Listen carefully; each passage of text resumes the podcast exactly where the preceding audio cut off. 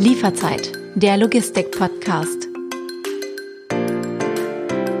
Willkommen bei Lieferzeit, der Logistik-Podcast. Mein Name ist David Siems und in jeder Folge spreche ich mit Expertinnen und Experten zu den wichtigsten Themen der Branche.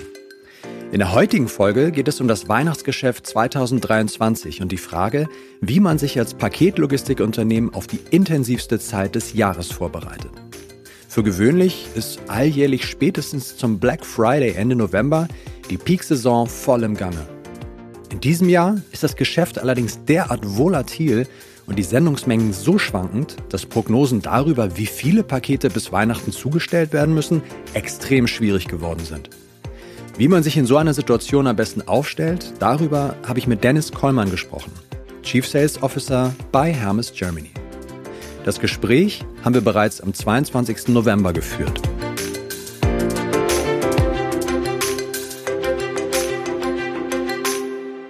Hallo Dennis, schön, dass du wieder dabei bist bei einer neuen Folge von Lieferzeit, der Logistik-Podcast.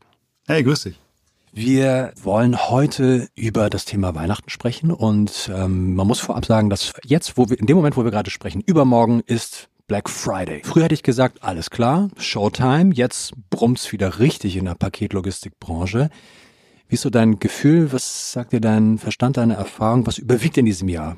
Eher vorsichtige Euphorie, höfliche Zurückhaltung oder doch eher so inständiges Daumendrücken? Na, ich mache das ja jetzt schon ein paar Jahre und jedes Jahr sagen wir, der nächste Peak ist der schwierigste. Aber mhm. eins kann ich sagen, dieses Jahr stimmt's wirklich.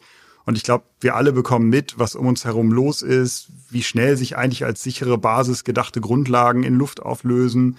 Und kaum hatte man sich an den Begriff der VUCA-Welt, in der alles volatil und uncertain, also unsicher äh, zu eigen ist, gemacht wurde er jetzt durch Barney ersetzt, ja, also nicht linear im Sinne von überhaupt nicht prognostizierbar oder sogar unbegreiflich. Das I steht ja eben für incomprehensible und ich habe das erst für totalen Quatsch gehalten, aber muss sagen, die Typen, die sich diese Begriffe ausgedacht haben, die haben ein Recht. Ja, genau das erleben wir gerade. Und keine Angst, ich versuche jetzt zumindest relativ mhm. konkret auf deine mhm. Frage zu, äh, zu, antworten und will aber nochmal zeigen, was hat das mit diesen Begriffen zu tun. Ja, wir kommen aus einer Phase totaler Konsumzurückhaltung.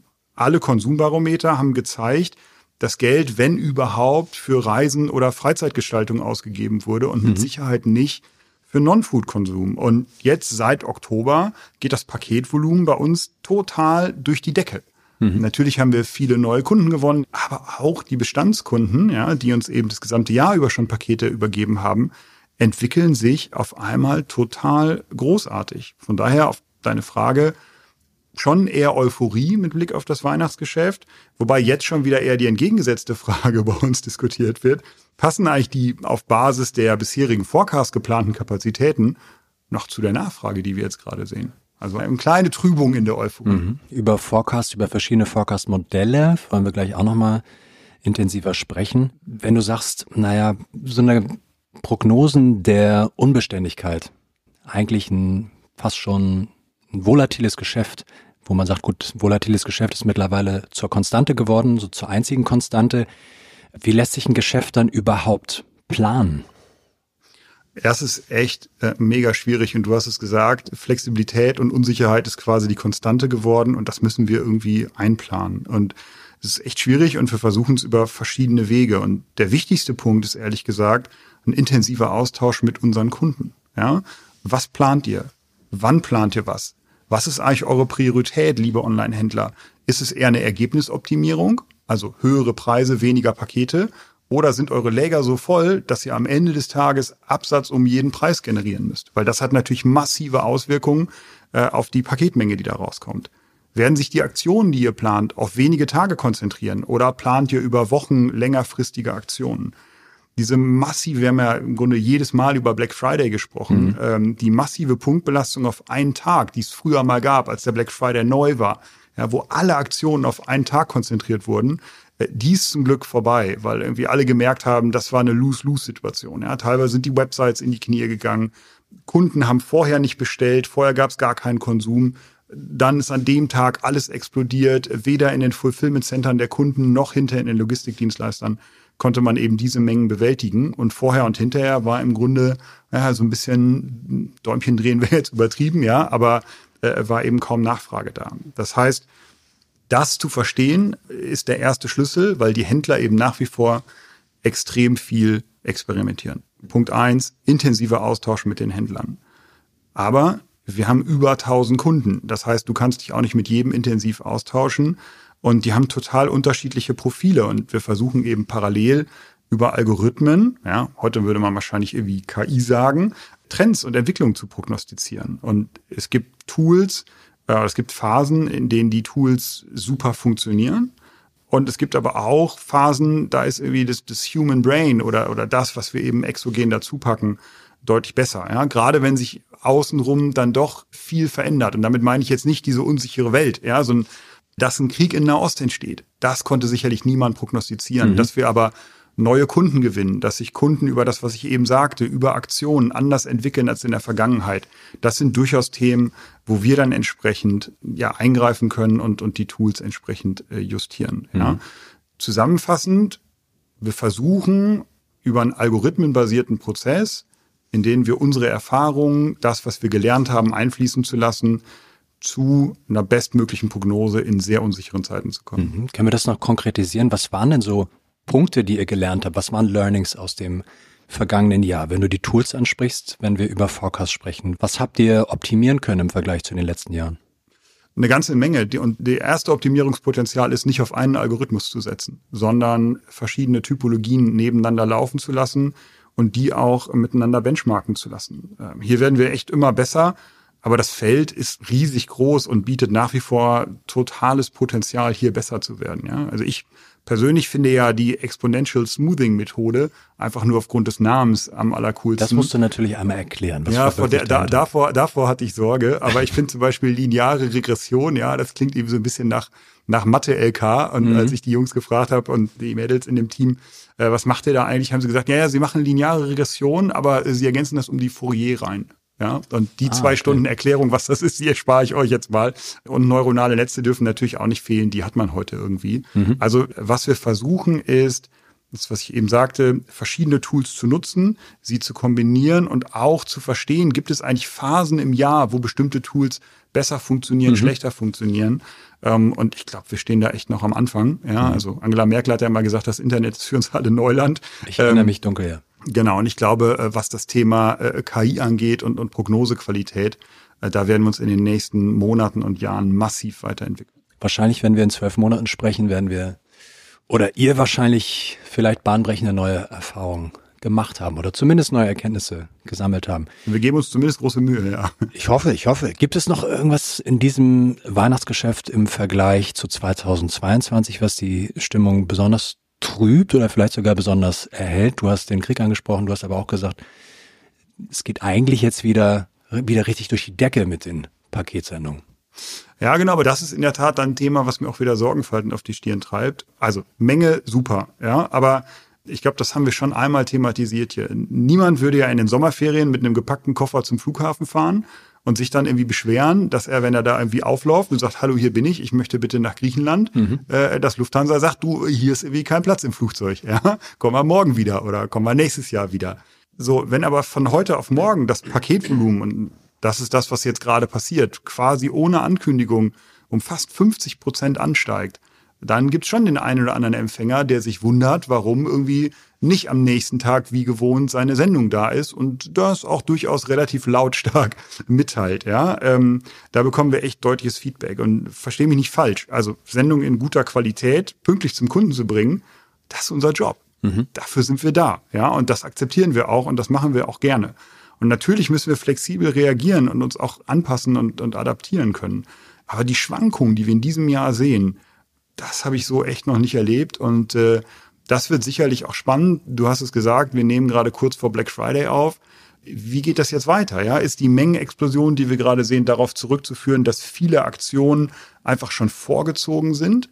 Oder müssen wir auf die jetzt schon extrem hohe Mengensituation, weil sich die über das Jahr angestaute Konsumzurückhaltung jetzt quasi entlädt, nochmal den normalen Hub eines Black Friday draufrechnen das sind Fragen, die uns gerade super intensiv beschäftigen und die uns eben die nächsten Wochen auch echt verfolgen werden. Ja, also ich glaube, der E-Commerce reagiert ja auch darauf, ne? Gerade dieses Entzerren des Black Fridays, dass, dass man daraus eine, eine Black Week, vielleicht sogar ein Black Month macht. Vielleicht haben wir irgendwann eine Black Jahreszeit oder eine Cyber Jahreszeit, wo man einfach dann einfach drei Monate ausruft und einfach so eine Art Dauerzustand des Sale-Zustands und der Rabatte vielleicht dann so etablieren möchte. Aber das, das werden dann auch die nächsten Jahre zeigen.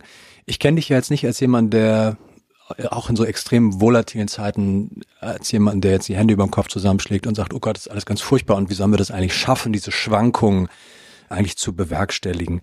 Wie beobachtest du die Situation aktuell bei euren Händlern und bei den Auftraggebern? Sind die auch zurückhaltender geworden oder sehen die die Konsumflaute auch als Chance für neue Innovationen? Äh, freut mich, dass du das so wahrnimmst und ich versuche in der Tat nach diesem Leitspruch Love it, change it oder Liebe zu leben. Von daher äh, ist Lamentieren hoffentlich nicht meine prägendste mhm. Äh, Wesensart. Und gleiches gilt auch für die absolute Mehrzahl der Händler. Ich, natürlich gibt's gerade eine Marktbereinigung und wir sehen Insolvenzen, die natürlich insbesondere auch für die betroffenen Mitarbeiter äh, total schmerzhaft ist.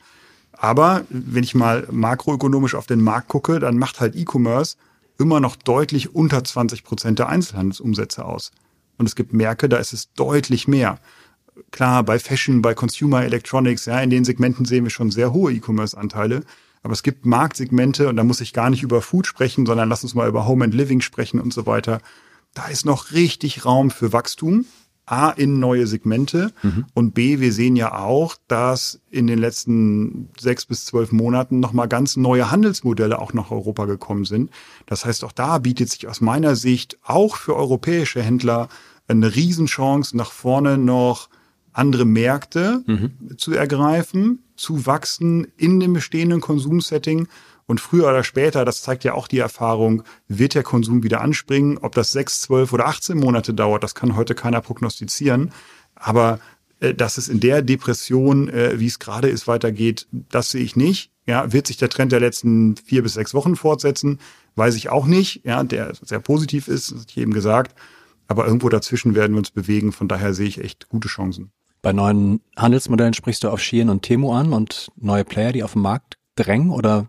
Genau, unter anderem. Ähm, und jetzt kann man ja sagen, na ja, die kommen mit hohem Marketingdruck und die haben nur Marketinggeld und das wird früher oder später abebben. Hm. Aber wenn man sich mit den Modellen näher beschäftigt, dann ist das dahinterliegende Vertriebs- und Logistikkonzept ein ganz anderes. Und ich glaube schon, dass davon auch viele etablierte Player noch was lernen können. Mhm.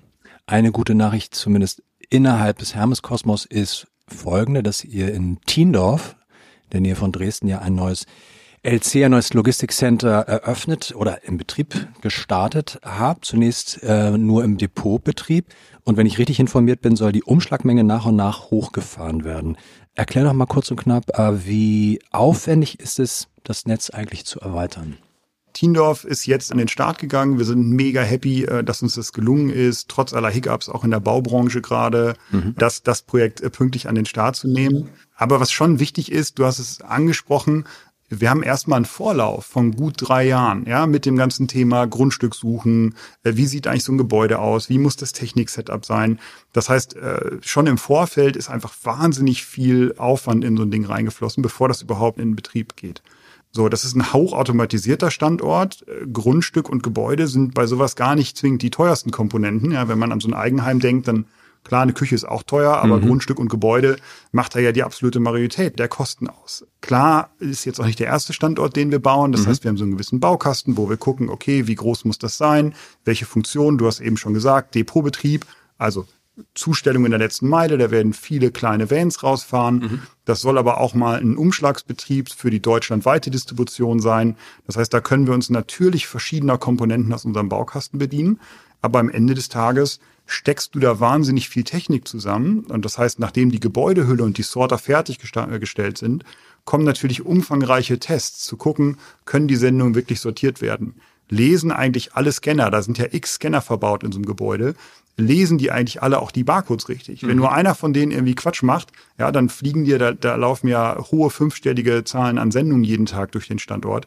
Dann fliegen dir sofort 1000, 2000 Sendungen jeden Tag um die Ohren. Mhm. Das heißt, da gibt's super umfangreiche Tests, die, die durchgeführt werden müssen, bevor so ein Standort live geht. Ja.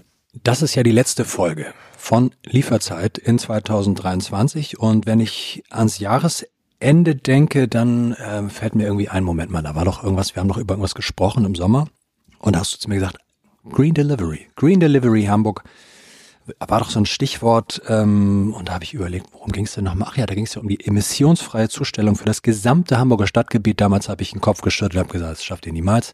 Das kommt irgendwann 2024, 2025. So, jetzt haben wir Ende 2023. Ähm, was ihr versprochen habt, wollt ihr natürlich auch einhalten. Gibt uns, gib mir doch mal ein kleines Update. Klappt das denn tatsächlich bis Jahresende, dass die gesamte Hamburger Stadt, alles ganze Stadtgebiet emissionsfrei beliefert wird. Genau, das sehr kurze Update wäre klar. Ja, versprochen gehalten. Also machen wir.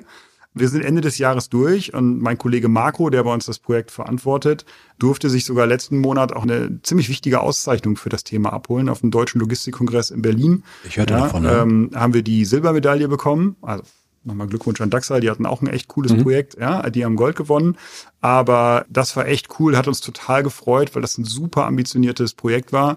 Wir sind da reingestartet und dachten, naja, dann bestellen wir halt ein paar Elektroautos und dann wird das schon gehen. Aber äh, die Bereitstellung der Ladeinfrastruktur äh, und so weiter, das war echt ein ziemlicher Höllenritt, den das gesamte Projektteam da erledigt hat. Und weil mein Kollege Marco ja Freund des norddeutschen Understatements ist, spricht er immer vom gesamten Stadtgebiet Hamburg. Mhm. Könnte mir schon vorstellen, dass der ein oder andere unserer Wettbewerber durchaus auch äh, damit werben würde, dass er das erste Bundesland komplett elektrifiziert mhm. hat. Aber so sind wir nicht bei Hermes. Von daher, äh, wir beliefern das gesamte Stadtgebiet und damit auch das Bundesland äh, emissionsfrei. Wir sind am Ende des Jahres angekommen. Seit Wochen laufen bei euch die Vorbereitungen für die heißeste Phase des Jahres. Hm, was war denn so dein persönlicher Peak-Moment bisher? Kannst du das schon sagen? Na, mein Peak-Moment kommt ehrlich gesagt noch am 23.12., wenn hoffentlich alle Pakete pünktlich und wohlbehaltend unter dem Weihnachtsbaum liegen. Mhm das ist echt der Termin, äh, auf den hier alle Mitarbeiter hinarbeiten. Es werden auch wieder viele Mitarbeiter aus der Zentrale draußen sein, werden mithelfen bei der Sortierung, bei der Auslieferung. Und erst wenn das erfolgt ist, wir haben wahnsinnig viel erreicht dieses Jahr. Ich habe die Mengenentwicklung angesprochen. Das ist alles gut. Aber erst wenn wir wirklich das letzte Paket pünktlich abgeliefert haben, dann ist der echte Peak-Moment da. Mhm.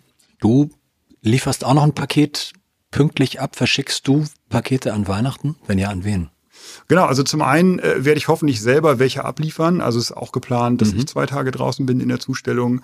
Und äh, witzigerweise habe ich in der Tat gerade heute Morgen äh, zwei Pakete zum Paketshop geschleppt und mhm. äh, Warte, wir strahlen am 6. Dezember aus. Kann ich jetzt sagen? Also es sind, äh, wir wollen ja nichts verraten, aber äh, aus einer alten Tradition heraus sind es die Adventskalender für unsere Eltern. Von daher äh, siehst du, ich vertraue auch unserem System. Ja, heute abgegeben, äh, hoffentlich übermorgen da. Das ist die Rechnung, die ich angestellt habe.